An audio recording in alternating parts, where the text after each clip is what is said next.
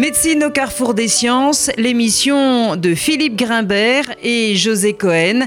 Ils reçoivent aujourd'hui André Grimaldi.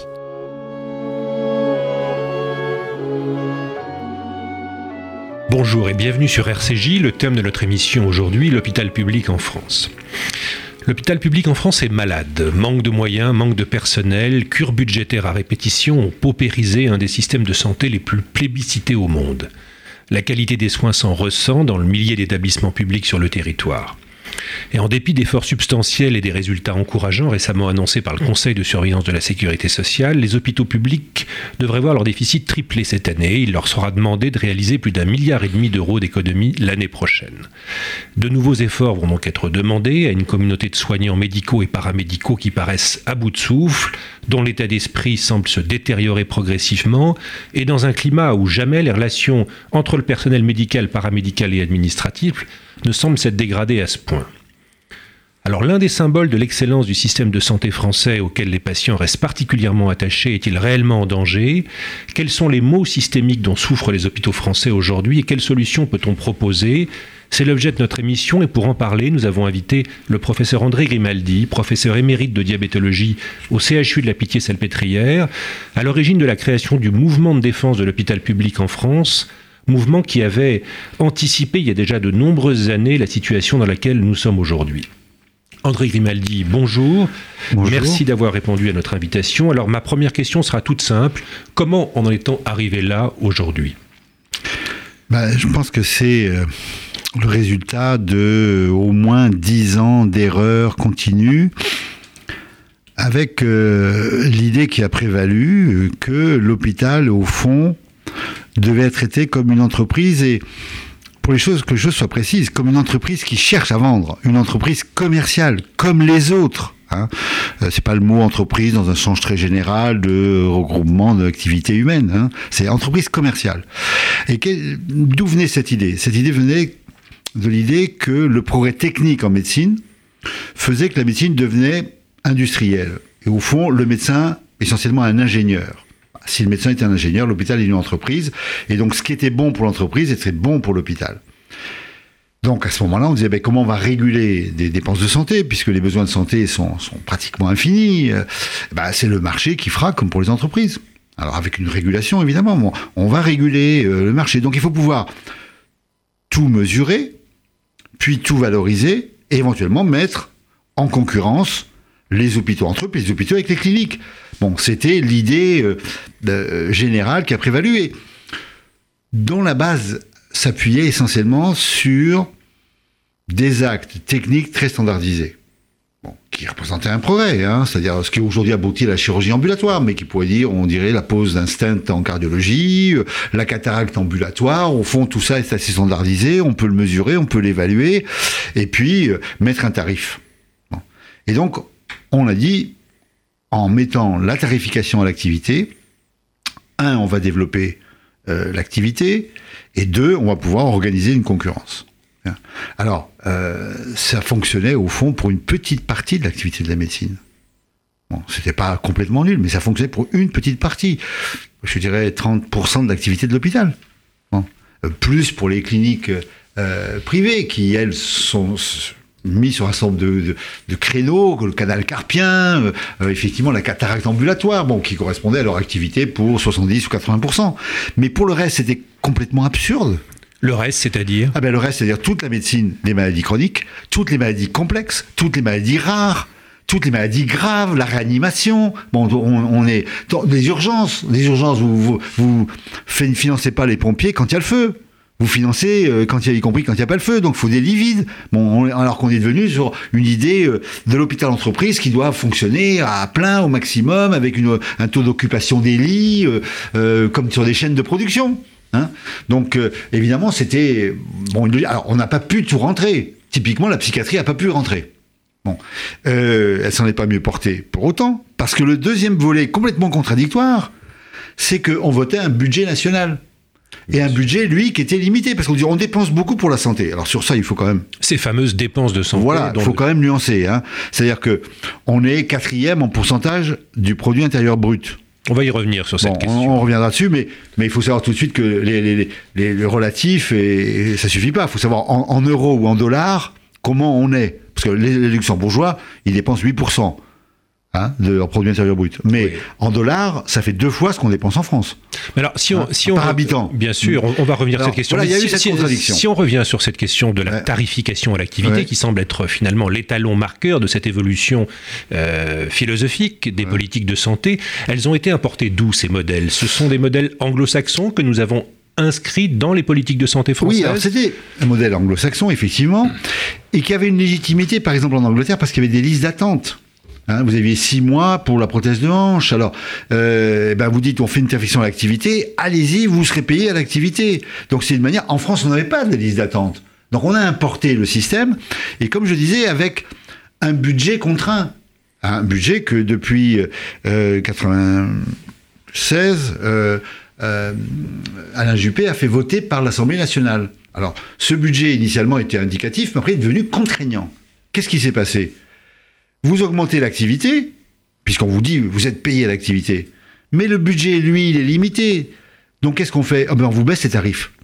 Donc chaque année, les hôpitaux ont vu cette absurdité. D'un côté, vous devez augmenter l'activité, de l'autre côté, on vous baisse les tarifs. Si bien que... des injonctions paradoxales. Paradoxales. Si bien que chaque hôpital, pour maintenir son équilibre financier, devait automatiquement augmenter son activité d'au moins 2%. Ce qui fait que les directeurs, nos directeurs nous ont dit chaque année, faut augmenter l'activité, que Martin Hirsch, qui est euh, la séance publique, qui dirige la séance publique, cette année la séance publique, qui n'a pas augmenté son activité, comme la plupart des hôpitaux cette année n'a pas pu augmenter son activité, se trouve en déficit. Et qu'est-ce qu'il dit? Il dit, ben l'an prochain, on va augmenter l'activité de 2% ou, ou peut-être 1,5%. Bon, les hôpitaux qui étaient en équilibre, euh, par exemple Lille, l'an dernier, était en, en, équilibre. Eh ben hop, 30 millions de déficit si vous augmentez pas l'activité. Angers, idem.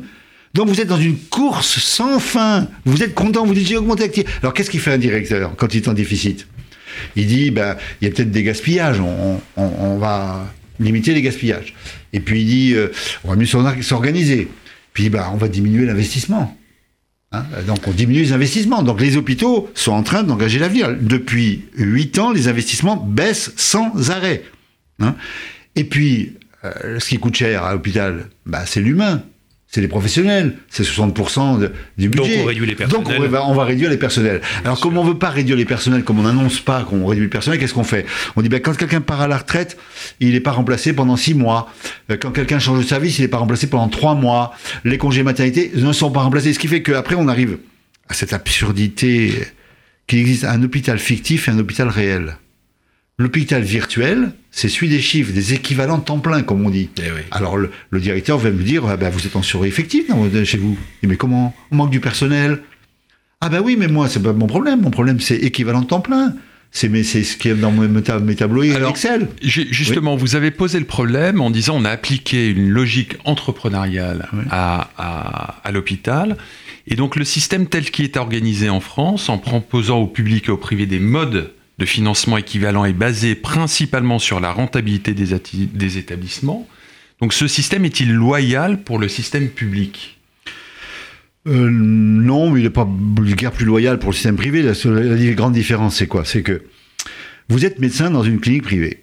vous avez aussi prêté le serment d'Hippocrate, qui est que, euh, il est plus ou moins appliqué par tout le monde, mais enfin, en gros, qui est l'idée que vous faites le juste soin pour le patient, ce qu'il a besoin, et au moindre coût pour la collectivité, puisqu'on est dans un système solidaire. C'est une règle, je ne vais pas accuser mes collègues du privé de le violer plus que, que le public. Euh, mais un hôpital, lui, il ne fera pas faillite. Une clinique privée, si elle est en déficit comme la paix, elle va être en redressement judiciaire, puis en liquidation judiciaire. Puis elle, va, elle, fermer. Donc qu'est-ce qui fait euh, le, le, directeur de la clinique qui veut défendre sa clinique? Et moi, je ne peux pas lui reprocher. Il regarde quelles sont les activités rentables il y a des activités, puisque le système de tarification n'est pas un système objectif. Euh, bon, si vous avez un malade qui a une polypathologie et, ou un malade qui n'a pas de polypathologie, et, vous avez évidemment un nombre de tarifs qui ne reflètent pas la réalité. Justement, dans, le, dans le reflet de cette réalité, il y a des missions qui sont euh, assumées par l'hôpital, par exemple les, les missions de formation, qui ne sont pas ou, dans une moindre mesure assumée par le, ah, Absolument, non, non, mais ça, il y a un sous-financement un nombre de missions. Mais je reviens à ce que je vous disais, qu'est-ce que va faire la clinique? Ben, elle regarde par exemple les accouchements par voie basse. C'est pas rentable les accouchements par voie basse en France, parce qu'on a mis un tarif qui n'a pas. Ben, les maternités privées, elles ont fermé. Mais l'hôpital public, lui, il peut pas fermer.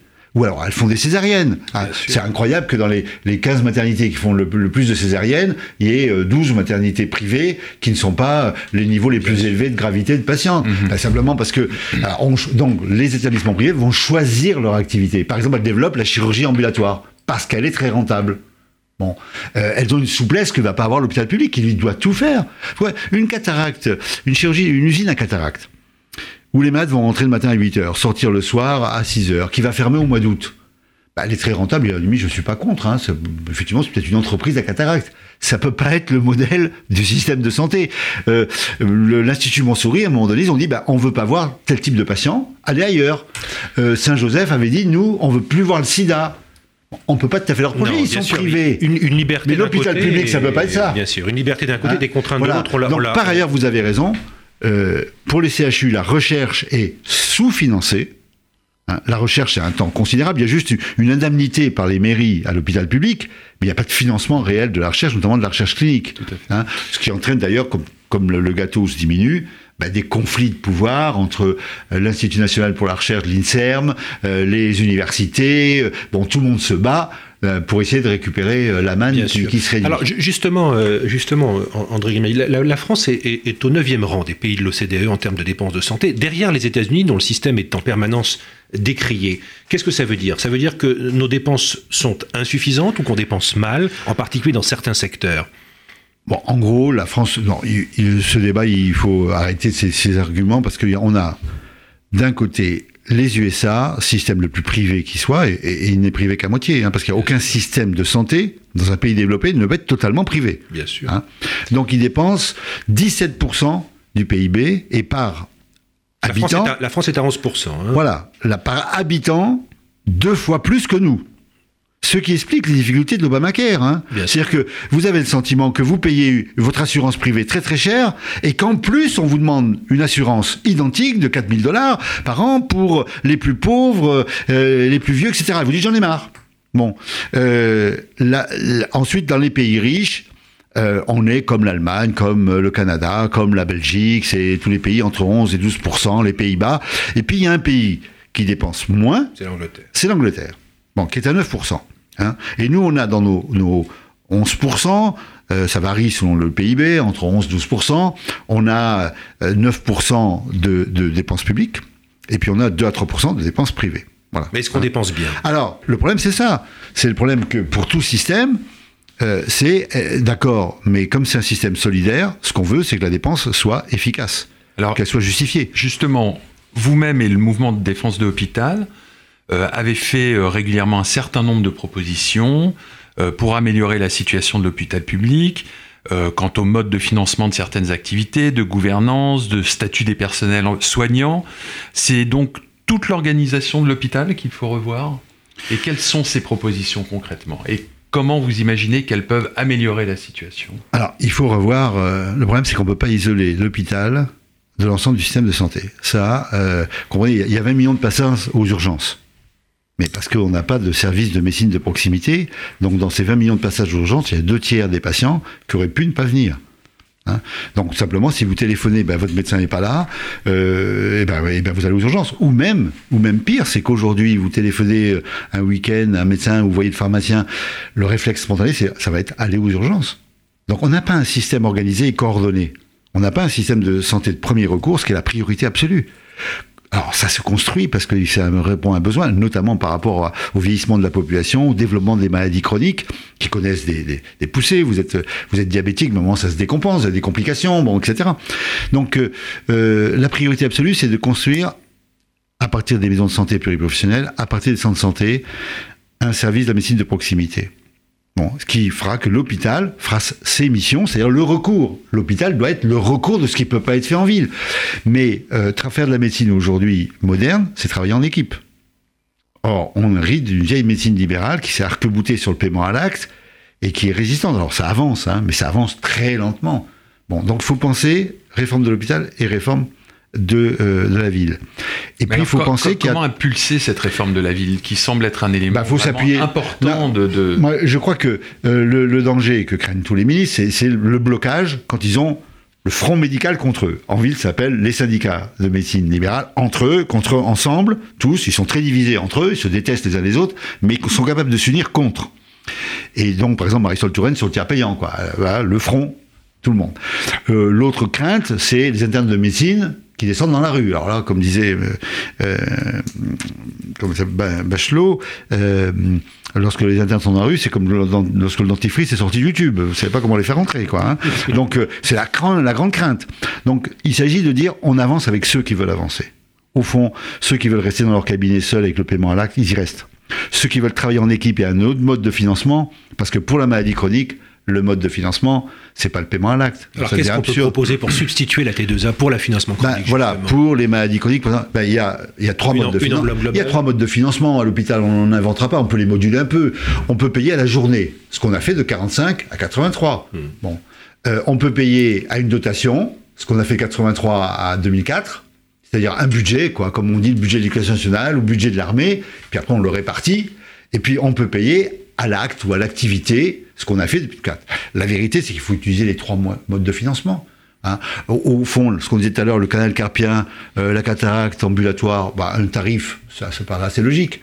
Par contre, un soin palliatif, vous allez mettre, on a réussi en France à mettre les soins palliatifs, c'est-à-dire la fin de vie, à l'activité. Bon, rien, que ça, ça choque un peu. Quoi. Mm. Bon, on se dit, euh, c'est des soins contre la douleur, des soins de confort, une présence humaine. Bon, un prix de journée, c'est ce qui convient. Et puis, ce qui évolue, ce qui est complexe, vous pourrez jamais calculer les tarifs. Alors on arrive à cette absurdité. Vous avez vu que si un, un médecin généraliste téléphone à un spécialiste, il y a un tarif maintenant, 12 euros. Alors 12 euros, c'est ridicule, c'est pas ridicule. Et celui qui répond, il a combien au bout du fil? Et on va mettre notre compteur pour savoir combien de temps on a répondu au téléphone à un collègue. Enfin, cette logique est folle. C'est évident que c'est une tarification. Je prends l'exemple que je connais bien, le diabète. Les généralistes voient les diabétiques de type 2 7 à 8 fois par an. Bon, mettons 8 fois. Euh, ça fait 200 euh, euros, à 25 euros la consultation. Bah, je dis, maintenant, donnons-leur 200 euros pour le patient, puis ils verront ceux qu'il faut voir beaucoup, ils verront beaucoup. Ceux qu'il faut voir une fois par an, ils verront une fois par an. S'ils veulent faire par téléphone ou par mail, eh ben, ils feront par mail ou pas. Ils ont un forfait, ils ont un cahier des charges, les maladies au courant.